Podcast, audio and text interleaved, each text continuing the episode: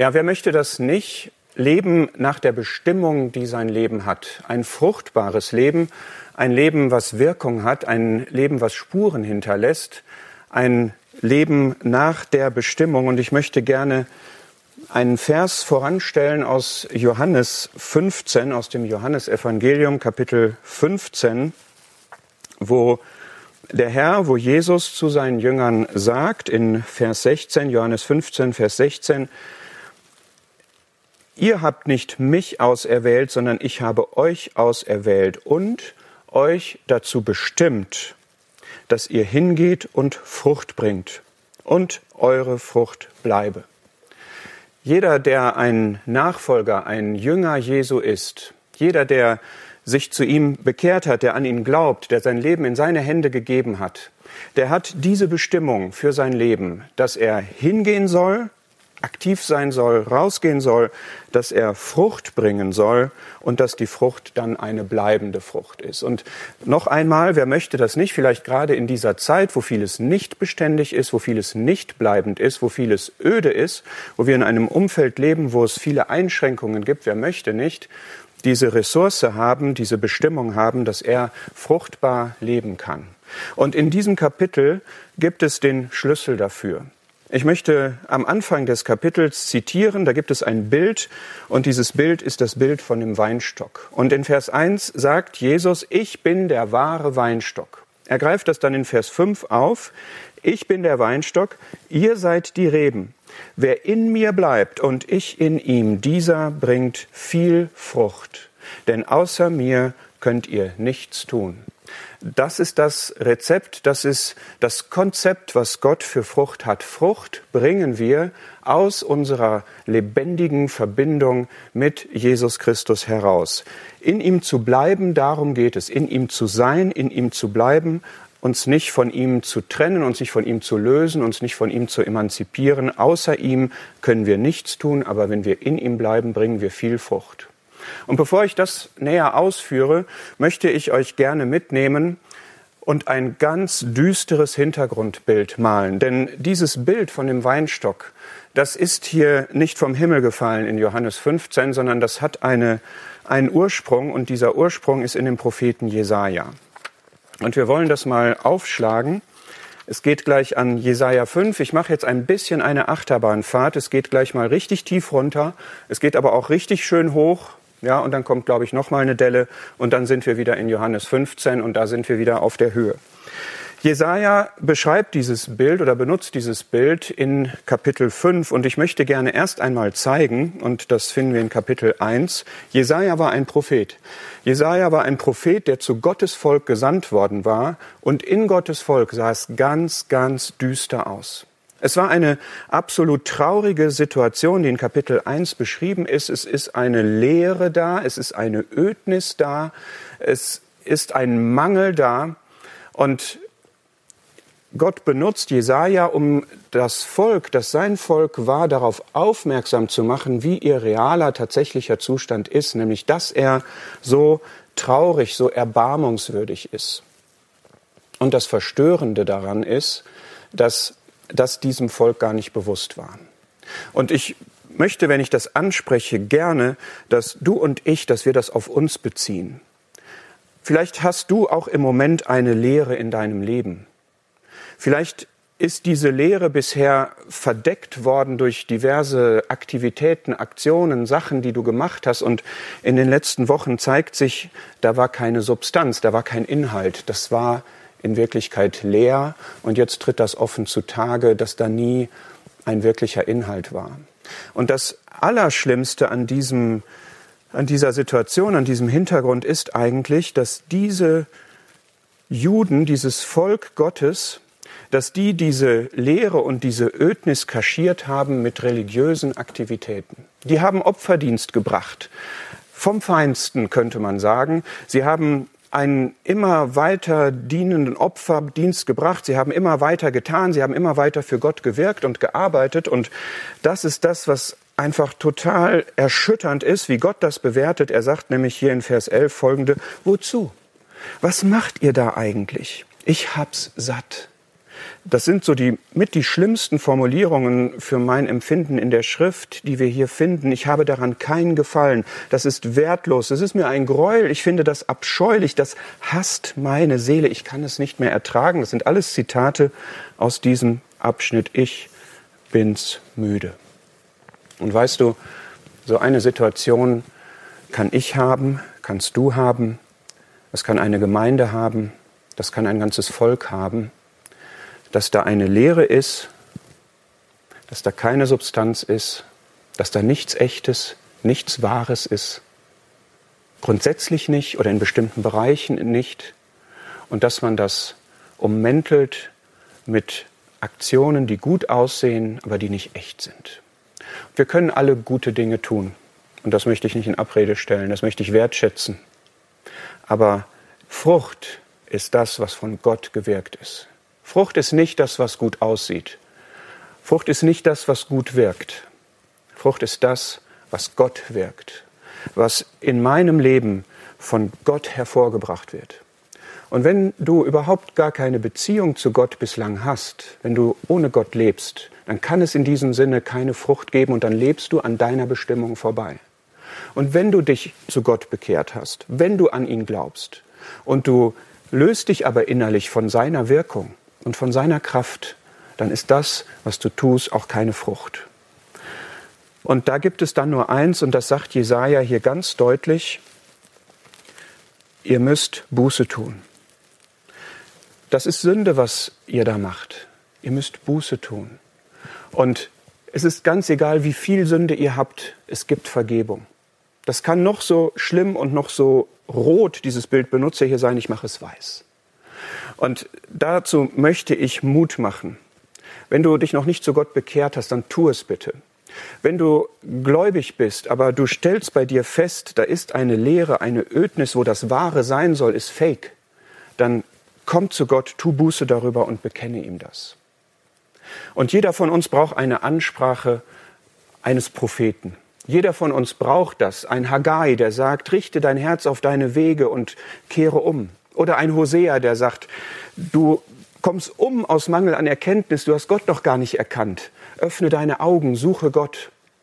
Oder vielleicht bist du ein Habakuk, der sagt, das kann ja alles hier gar nicht mehr wahr sein, was hier alles läuft und ich brauche eine Perspektive und dann sagt Gott, ja, warte ab, aber inzwischen kannst du durch den Glauben leben. Oder wir brauchen so etwas wie Daniel oder Esra oder Nehemia, dass wir uns gemeinsam aufrichtig vor Gott demütigen und dadurch seine Gnade bekommen.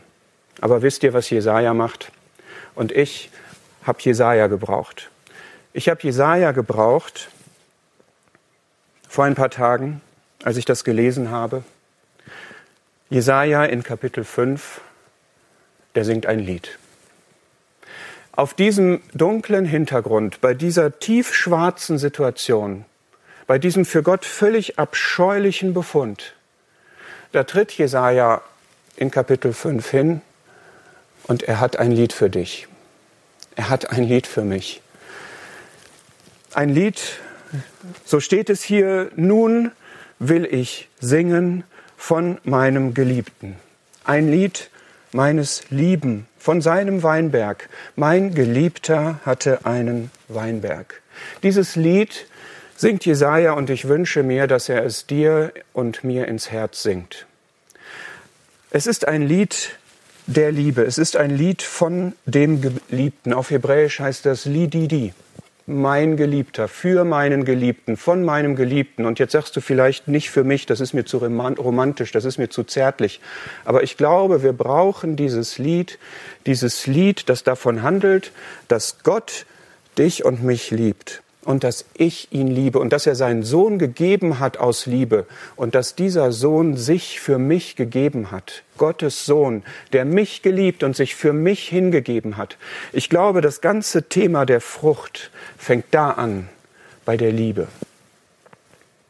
Und ich glaube, dass Gott in diesen Wochen, in dieser Zeit, in dieser Phase uns dieses Lied von dem Geliebten ins Herz pflanzen möchte, weil wir genau daran kranken, dass wir diese Liebe zu Gott, zu Jesus Christus, zu dem Sohn, der sich gegeben hat, nicht mehr so haben, wie wir sie haben möchten. Und ich wünsche mir deshalb, dass du mit offenem Herzen hier zuhören kannst, nicht auf das, was ich sage, sondern das, was Gott hier durch Jesaja sagen lässt. Dieses Lied, was er singt, das ist ein Lied von dem Geliebten. Und er möchte von dir geliebt sein. Er liebt dich und er hat alles dafür gegeben. Und die zweite Strophe, die zweite Zeile dieses Liedes handelt davon, was Gott alles macht, damit Frucht entsteht. Und das ist so rührend und das ist so beeindruckend und so überwältigend. Der hat da diesen Weinberg und wenn du gerne Wein trinkst, dann weißt du, was ein guter Wein braucht. Der braucht erstmal ein gutes Terroir und das ist hier, er ist auf einem fruchtbaren Hügel. Und dann braucht er jemanden, der sich darum kümmert, der Mühe investiert. Und das geschieht und das geschieht hier in perfekter Weise, säuberte ihn von Steinen, bepflanzte ihn mit Edelreben, nicht irgendwas. Weißt du, Gott, wenn es um Frucht geht, dann ist Gott kein Minimalist. Dann lässt er sich nicht zufriedenstellen mit irgendwelchen mittelmäßigen Sachen, die wir gerade noch so übrig haben, sondern Gott möchte das Maximum. Gott möchte das Optimum. Er möchte unser Bestes. Im doppelten Sinne. Gott möchte unser Bestes. Er möchte das Beste von uns und das Beste für uns. Er möchte unsere besten Kräfte haben. Er möchte unsere beste Liebe. Er möchte unsere beste Energie. Er möchte unsere beste Hingabe. Er möchte unsere beste Liebe. Und wenn wir ihm das geben, dann ist das für uns das Beste. Dann können wir ein optimales Leben haben. Ein Leben mit Leid, ein Leben mit Not, ein Leben mit Problemen, aber ein Leben, was erfüllt ist, was bestimmungsgemäß ist. Und Gott macht alles dafür. Er macht alles bereit und dann baut er einen Turm und auch eine Kälte. Er möchte nachhaltig genießen. Dieser Turm, das ist wie so ein Estate oder ein Chateau oder eine Tenuta, wo er in dem Weinberg dann leben kann und sehen kann, wo überall sich Frucht ausbreitet und wie das alles zu seinem Genuss heranreift. Und dann gibt es auch diese Kälte, denn es geht am Ende nicht einfach nur um die Frucht, es geht um den Genuss. Kennst du Gott so, dass er aus deinem Leben das Schönste, das Herrlichste, das Erfreulichste, das Gesegneteste herausholen möchte und dass er dafür alles tut. Ich finde, das ist ein so rührendes Bild. Es ist ein Lied. Jesaja singt dieses Lied, dieses Lied von dem Geliebten in dein Herz, in mein Herz. Und dieses Lied handelt davon, dass Gott alles tut, damit du und jeder, der an ihn glaubt und jeder Mensch letztlich, der ihn findet, ein erfülltes Leben hat. Ein Leben, an dem Gott Freude und Genuss haben kann. Nicht, weil Gott egoistisch wäre, nicht, weil Gott egozentrisch wäre, sondern weil Gott das Maximum an Verherrlichung haben möchte. Und Gott hat die Erwartung, und das ist hier dann in Vers 2, Gott hat die Erwartung, die berechtigte Erwartung, dass das jetzt hier Trauben hervorbringt. Und er möchte diese Trauben, das sagt Vers 7, er möchte das zu seinem Ergötzen haben. Ergötzen ist ein sehr starker Begriff. Er will es wirklich, wirklich genießen. Und wir müssen doch sagen, ja, dafür ist ja nun auch alles da. Es sind Edelreben, es ist alles bereitet, bester Boden und er kümmert sich um alles, es ist alles da. Und dann ist aber das Ergebnis am Ende von Vers 2, aber er brachte schlechte Beeren. Und diese schlechten Beeren, das sind, das sind stinkende Beeren, das sind eklige, das sind abscheuliche, das sind hässliche, das sind unbrauchbare, widerliche Beeren. Aber es sind Beeren. Weißt du, und was wächst eigentlich an dir? Sind da die Trauben, die Gott hervorbringen möchte? Oder sind da Beeren, die zwar nach Trauben aussehen, aber wenn man sie durchschaut, wenn man sie durchleuchtet, wenn man sie probiert, dann spuckt man. Und Israel hat diese schlechten Beeren gebracht. Und in Vers 7 sieht man etwas davon. Er erwartete Recht am Ende von Vers 7 und da war Blutvergießen. Er erwartete Gerechtigkeit und da war Wegeschrei. Im Hebräischen ist das hier ein Wortspiel. Die beiden Begriffe klingen jeweils ganz ähnlich. Mishpat hat er erwartet, Mispach war da. Zedakah hat er erwartet, Zeaka war da.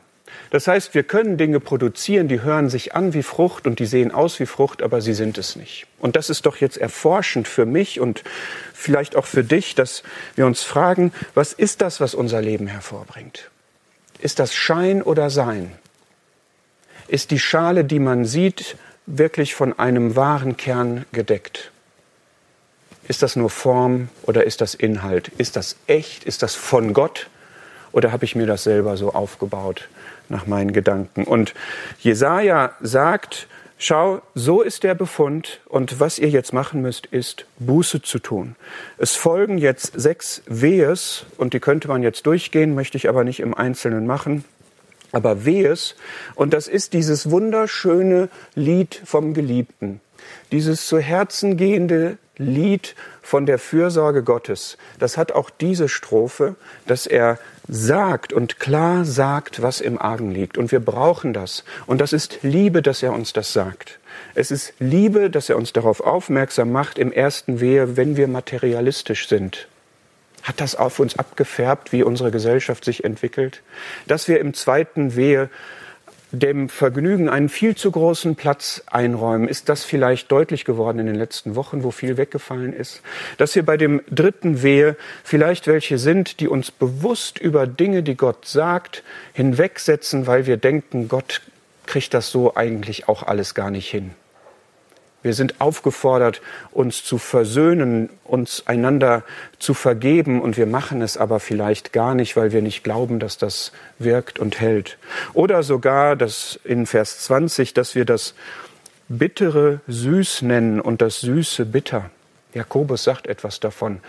Kennst du das, dass du über jemanden lästerst und dann ein geistliches Mäntelchen darum hängst und sagst, ja, das ist ja jetzt einfach nur eine gottgemäße Beurteilung, die ich da mache. Oder die nach Vers 21 selbstverständlich sind und sich gar nicht Gott unterordnen möchten oder die sogar eine herausgehobene Position haben und dann Ungerechtigkeit verbreiten. Ich habe gesagt, wir machen eine Achterbahnfahrt, wir sind jetzt ganz unten gewesen und wir sind wieder auf der Höhe gewesen und haben dieses Lied von dem Geliebten gehabt und jetzt sind wir wieder runtergefahren, aber bitte, wenn du empfindest, dass Gott hier eine Ansprache an dich hat, dann nimm sie ernst, nimm Gott ernst. Weißt du, diese Zeit, die wir im Moment haben, seit ein paar Wochen, ich frage mich, wie werden wir einmal darauf zurückgucken?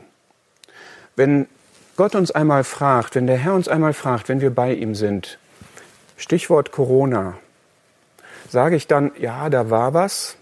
Oder sage ich, ah, das war eine schlimme Zeit irgendwie, ganz befremdlich, ganz seltsam. Ich bin da lange nicht klargekommen, aber ich weiß, ich habe da Weichen gestellt. Ich weiß, ich habe eine Umkehr hingelegt. Ich weiß, es war mir zum Segen.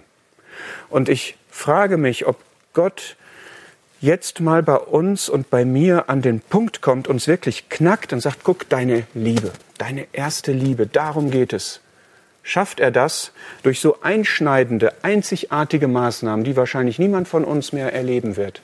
Schafft er es dadurch, unsere Routine zu durchbrechen und uns zu echter, wahrer Frucht anzuspornen. Denn das, und da möchte ich jetzt hingehen, dieses Lied, Jesaja singt dieses Lied, dieses Lied von dem Geliebten. Und dieses Lied klingt auch für uns. Und das klingt auch in Johannes 15. Und dieses Lied handelt von dem, den Gott liebt und dem, der uns liebt und sich für uns gegeben hat. Und dieser Jesus, der Sohn Gottes, der ist Mensch geworden. Und das ist der wahre Weinstock. Israel, dieser Weinstock, der nur schlechte Trauben brachte, der hat seinen Zweck tatsächlich nicht erfüllt. Und das ist total traurig und das liegt unter Gottes Urteil und unter Gottes Gericht. Und jetzt geht's an dich und mich und Gott macht jetzt einen anderen Weg. Er sagt jetzt nicht, ich pflanze hier einen Weinberg, sondern er sagt, ich sende meinen Sohn und der ist der wahre Weinstock, der wahre, der wahrhaftige, der echte, der ideale Weinstock. Das ist er. Nach 1. Johannes 5 der Wahrhaftige, der Alethinos, der, der alles Beste in sich verkörpert. Und das Rezept für die Frucht wird von nun an sein, dass man eine Verbindung zu diesem Weinstock braucht. Es wird nicht mehr gehen darum, Gebote und Gesetze zu halten. Es wird nicht mehr darum gehen, Opferdienste zu machen. Es wird darum gehen, ob man eine persönliche Beziehung zu diesem Menschen, Jesus Christus, der der Sohn Gottes ist, hat oder nicht? Und dieser wahre Weinstock, dieser Sohn Gottes, dieser Jesus Christus, das ist der, der in einem öden Land ein Wurzelspross ist, der da hervorkommt. Was für ein kraftvoller Blick ist das, wenn man, wenn man das sieht. Er ist derjenige, der in einer Dürrezeit ein Baum ist, der Frucht trägt, ganz unbeeindruckt von dem, was um ihn herum passiert. Er ist derjenige, der in einen Hof mit Mauern gepflanzt ist und ein Fruchtbaum ist, dessen Ranken über die Mauern wachsen. Er ist derjenige, der das grüne Holz unter lauter dürrem Holz ist. Er ist derjenige, der auf jeden Fall immer Frucht bringt, der auf jeden Fall immer das zeigt und gibt und weitergibt, was echte Frucht aus Gott ist. Und das Begeisternde daran ist, dass Gott jetzt sagt, so ordne ich das an? Er ist der Weinstock. Der Herr Jesus hat das hier gesagt. Ich bin der Weinstock und ihr seid die Reben. Also wir sind da drin. Und wenn du jetzt fragst, wie geht das denn dann? Ja, dann frage ich, was hat denn die Rebe zu tun? Was ist der Auftrag an die Rebe, Frucht zu bringen? Wie geschieht das in der Natur? Die Rebe ist einfach da.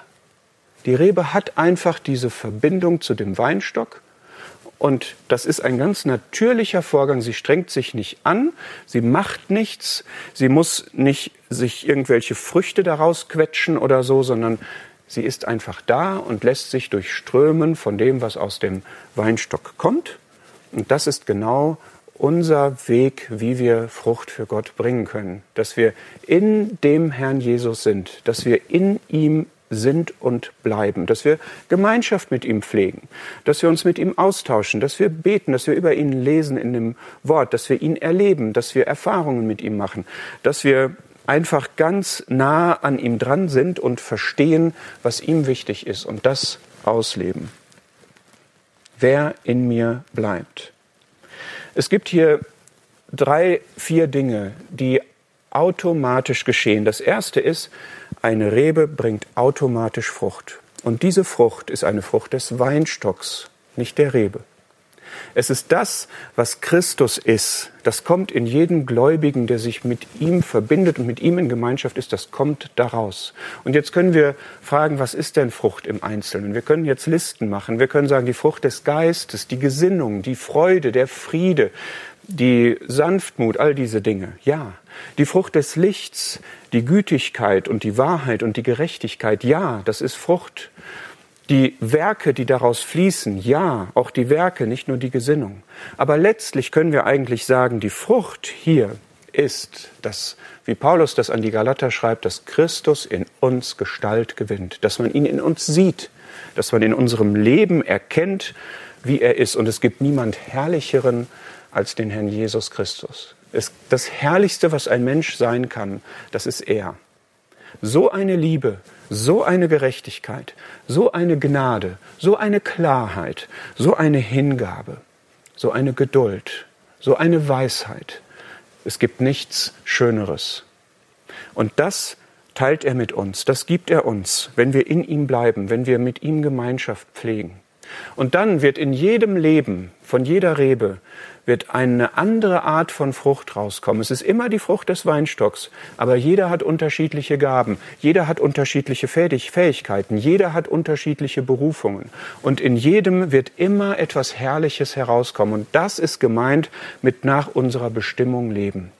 Deine und meine Bestimmung ist, wenn wir an diesem Weinstock sind, Frucht, die Frucht Jesu, die Frucht des Weinstocks zu bringen. Jeder auf seine Weise. Jeder nach seinen Gaben und Begabungen. Und wenn wir das tun, und das ist normal, dass wir es tun, dann ist es ganz normal, das sagt Vers 2, dass wir gereinigt werden. Jede Rebe, die Frucht bringt, die reinigt der Vater, der Weingärtner. Da sehen wir wieder, Gott ist ein Maximalist. Er möchte viel Frucht. Er möchte nicht nur überhaupt Frucht. Er möchte viel Frucht. Weil je mehr Frucht, umso herrlicher. Je mehr Frucht, umso glücklicher. Je mehr Frucht, umso schöner, umso wirksamer. Umso mehr wird Gott geehrt. Und er arbeitet daran. Wie er in Jesaja 5 den Weinberg zubereitet hat, so arbeitet er an dir und mir und reinigt. Er schneidet weg. Er schneidet Wildwuchs weg. Er schneidet Totholz weg. Und auch da ist bei dir, bei mir in den letzten Wochen das Messer angelegt worden? Ist da etwas weggeschnitten worden, wo ich zunächst es als schmerzhaft empfunden habe und dann festgestellt habe, das ist eigentlich gut, dass das weg ist und das soll auch wegbleiben? Lasst uns wirklich, das, das treibt mich wirklich im Moment um, diese Bestimmung, diese Veränderung, dass wir nicht zur Normalität zurückkehren. Davon redet man im Moment viel. Es ist diese Perspektive, wir brauchen einen, einen Plan, um zur Normalität zurückzukehren. Ja, willst du das? Wie war denn deine Normalität? Wie war denn meine Normalität? Weißt du ganz ehrlich, ich möchte nicht zu der Normalität zurück, die ich vor Corona hatte. Ich möchte in meinem persönlichen Leben, in meinem Familienleben, in meinem Gemeindeleben, in meinem Berufsleben, ich möchte in meinem ganzen Leben, im gesellschaftlichen Leben nicht dahin zurück sondern ich möchte zu einer Normalität, die der Norm Gottes entspricht. Ich möchte, dass alle meine Lebensbereiche absolut nach Möglichkeit dem entsprechen, was Gott für mich bestimmt hat. Und es ist nötig, dass da geschnitten wird. Es ist nötig, dass da gereinigt wird. Und wenn das geschieht, dann gibt es mehr Frucht. Und dann ist das, was Vers 16 sagt, dann ist das wahr, dass ihr hingeht und Frucht bringt und eure Frucht bleibe. Nochmal zurück zum Anfang. Haben wir nicht alle den Wunsch, bestimmungsgemäß zu leben, unsere Bestimmung, die in unserem Leben liegt, haben wir nicht alle den Wunsch, Spuren zu hinterlassen, haben wir nicht alle den Wunsch, wirksam, fruchtbar zu sein. Ja, es gibt einen Weg, und zwar einen Weg zu viel Frucht und zu bleibender Frucht, und dieser Weg ist in dem Herrn Jesus zu sein. Überhaupt erstmal da hineinzukommen, sich zu ihm zu bekehren, an ihn zu glauben, Buße zu tun, seine Sünden zu bekennen, mit ihm versöhnt zu werden und dann aber auch praktisch Tag für Tag und in allen Entscheidungen wirklich in ihm zu sein und das aus Gemeinschaft mit ihm zu machen. Und dann ist das viel und dann ist das bleibende Frucht. Ja, logisch, weil Christus der Ewige ist, der lebt, der auferstanden ist. Deswegen ist alles, was er wirkt, natürlich bleibend. Und demgegenüber ist über alles, was ich wirke, außerhalb von ihm nicht bleibend. Kann es nicht sein.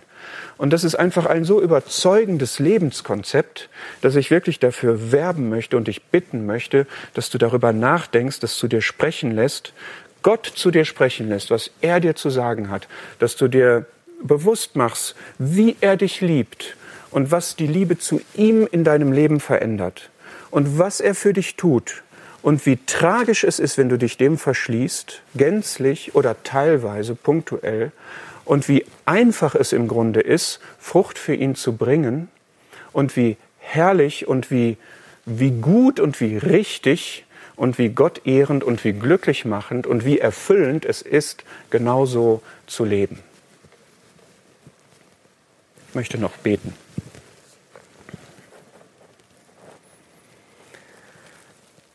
Herr, danke, dass dein Wort wirksam und lebendig ist. Und ich bitte dich jetzt noch einmal ganz herzlich, dass du deinem Wort diese Wirksamkeit verleihst, dass du in uns allen, angefangen bei mir und allen, die das jetzt gehört haben und noch hören werden, dass sie unter der Wirkung deines Wortes sind. Bitte, sing dieses Lied von dem Geliebten, in unser aller Leben hinein. Öffne unsere Augen für das, was wir zu lernen haben in diesen Tagen. Wirk in uns echte Entscheidungen für dich. Verändere bitte unser Leben, dass es ein glückliches, ein erfülltes Leben ist. Etwas, was uns nicht genommen werden kann, sondern was dich ehrt. Amen.